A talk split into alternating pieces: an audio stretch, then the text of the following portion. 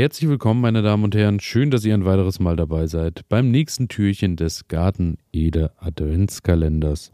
Wir sind bei Türchen Nummer 21 angekommen und heute versteckt sich hier wieder mal eine Kultur, die auch schon sehr lange in meinem Garten zugegen ist, die ich auch nicht missen möchte und die auch schon in, äh, ja, ich glaube, 10, 15 Kulturformen oder Arten wahrscheinlich irgendwie untergekommen ist. Es dreht sich heute alles um die Sonnenblume, im genaueren heute oder stellvertretend für diese Kultur die Russian Giant. Denn äh, die hatte ich in diesem Jahr zum ersten Mal, muss sagen, die ist mir dann doch ja, gut im Gedächtnis geblieben, denn äh, die Höhe äh, ja, hat dann doch dem Namen voll und ganz entsprochen. Denn ähm, wenn man ihr genügend Platz gibt, so liest man schon über die Sorte, kann äh, die bis zu drei Meter hoch werden. Und äh, die drei Meter hat sie mal gut und gerne geschafft. Ich bin sogar der Meinung, ähm, da wäre noch mehr gegangen, wenn mein Folientunnel das zugelassen hat oder hätte. Ähm, und zwar ist das Ganze so, dass ich ein paar der Russian Giant äh, draußen ausgesät habe, beziehungsweise habe auch ein paar, ein paar ähm, vorkultiviert. Könnt ihr auch ganz einfach machen, wie äh, alle anderen Pflanzen auch, einfach ein bisschen Aussaaterde und dann kommen die Sonnenblumenkerne ähm, ja, in die Anzuchttöpfchen. Hab da auch ähm, einfach meine Quickpot-Paletten benutzt, das hat auch ganz wunderbar und problemlos funktioniert. Hab auch ein paar in die Direktsaat gepackt, muss allerdings sagen, ähm, ja, bei mir ist immer so ein bisschen das Problem, dass ähm, wenn ich die direkt aussehe, häufig dann doch nochmal hier und da die Schädlinge kommen, beziehungsweise vor allem voran die Nacktschnecke, die dann äh, da eben doch einen ganz schönen Teil runterfrisst. Und daher äh, ziehe ich die immer vor, dass die schon mal ein bisschen widerstandsfähiger sind. Dann kommt manchmal die Nacktschnecke zwar auch noch, frisst aber nur mal ein Blatt ab und dann äh, ja überlebt die Sonnenblume aber gut und gerne. Und wie auch immer hier ist äh, der, best, der beste Tipp dabei wahrscheinlich dann, wenn ihr mit vielen Nacktschnecken zu tun habt, plant eher mal zehn Sonnenblumen mehr ein. Dann äh, ja, sollte dem Ganzen nichts im Wege stehen. Und so habe ich die dann draußen um äh, dieses Kartoffelbeet im letzten Jahr gepackt. Das sah auch ganz wunderbar aus, nachdem die Kartoffeln dann auch nach oben kamen und dann an den Rändern auch noch die Sonnenblumen nach oben kamen, war das wirklich äh, ein ganz tolles Bild. Und die Sonnenblumen haben so, ja, draußen auch ihre 2 Meter, 2,50 Meter geschafft. Und im Folientunnel, muss ich sagen, war es dann wirklich, ähm, ja, schon äh, deutlich, deutlich übertriebener, als ich es angenommen habe, denn äh, ich habe die so ziemlich an den Eingang gepflanzt und habe gedacht, ich äh, stelle da einfach mal eine Sonnenblume hin, dass ähm, die Insekten einfach angelockt werden und wenn die vorne stehen, dann kommen ein paar Hummeln, ein paar Bienen mit rein und bestäuben dann wahrscheinlich auch den Rest. Man muss sagen, es hat hervorragend funktioniert. Im Tunnel war dann wirklich die Hölle los mit Insekten. Es war auch an den Sonnenblumen immer Betrieb. Es waren immer Bienen und Hummeln äh, zugegen.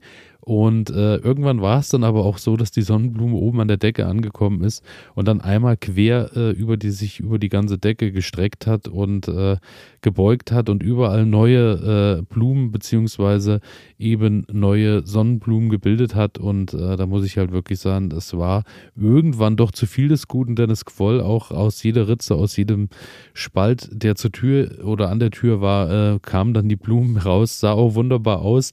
Aber ich habe mir dann schon irgendwann ein bisschen Sorge gemacht um ähm, ja meine Folie beim Folientunnel, denn äh, das hat schon ganz schön alles ganz ordentlich gedrückt. Also wenn Sonnenblume im Folientunnel im nächsten Jahr dann wahrscheinlich nicht die Russian Giant, sondern eher etwas kleineres, aber äh, im Großen und Ganzen wirklich ganz tolle Farben, äh, ganz große äh, Blüten. Also hier äh, sprechen wir von einem Durchmesser von 30 Zentimeter pro Blüte. Also das ist wirklich schon auch äh, ganz üppig und natürlich auch Vögel äh, absolut begeistert, kommen dann und picken natürlich die Samen. Also ich muss sagen, äh, ist ja immer eine schöne Sache, die man für den Herbst auch aufheben kann. Aber bei mir sind da nicht so viele äh, Samen übrig geblieben, denn die Vögel haben sich da über den Sommer schon recht ordentlich bedient.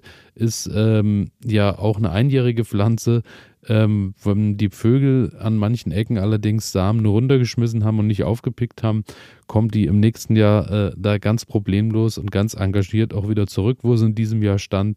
Und ähm, ja, daher braucht man sich dann manchmal um die Aussaat selber gar keine Gedanken machen.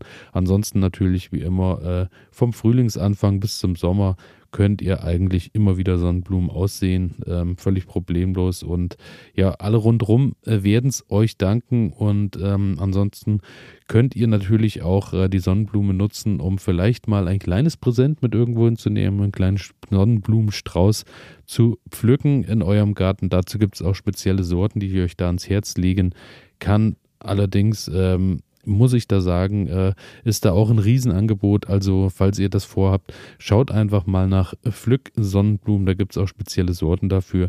Beziehungsweise schaut auch einfach mal vorher, ähm, in welcher Höhe und äh, in welchem, in welcher Dichte ihr die Sonnenblumen haben wollt, denn da gibt es wirklich bei den Sorten große Unterschiede. Und auch worauf ihr achten solltet bei den Sonnenblumen ist, ähm, ob ihr Sonnenblumen möchtet, die ihr auch ein bisschen stützen müsst, weil, da, äh, weil der Verzeihung, das war bei der Russian Giant auf jeden Fall äh, der Fall, denn die musste wirklich ein bisschen angebunden werden, gestützt werden, weil die wäre sonst arg schnell zur Neige gegangen.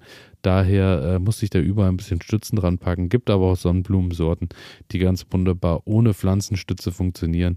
Daher seid ihr dann vielleicht dort besser aufgehoben, wenn ihr sie einmal rund um den Gartenzaun packen wollt. Und ähm, ja, und dann seid ihr eigentlich schon recht gut aufgestellt und könnt wahrscheinlich viele Insekten und äh, ja, viele kleine Streuse binden, viele Insekten anlocken und äh, ja, habt ein schönes Farbenspiel in eurem Garten und äh, ja, funktioniert am Ende ganz hervorragend für alle Beteiligten. Daher die Russian Giant oder die Sonnenblume heute hinter diesem Türchen und dann würde ich sagen, hören wir uns morgen wieder. Vielen Dank fürs Einschalten. Ciao.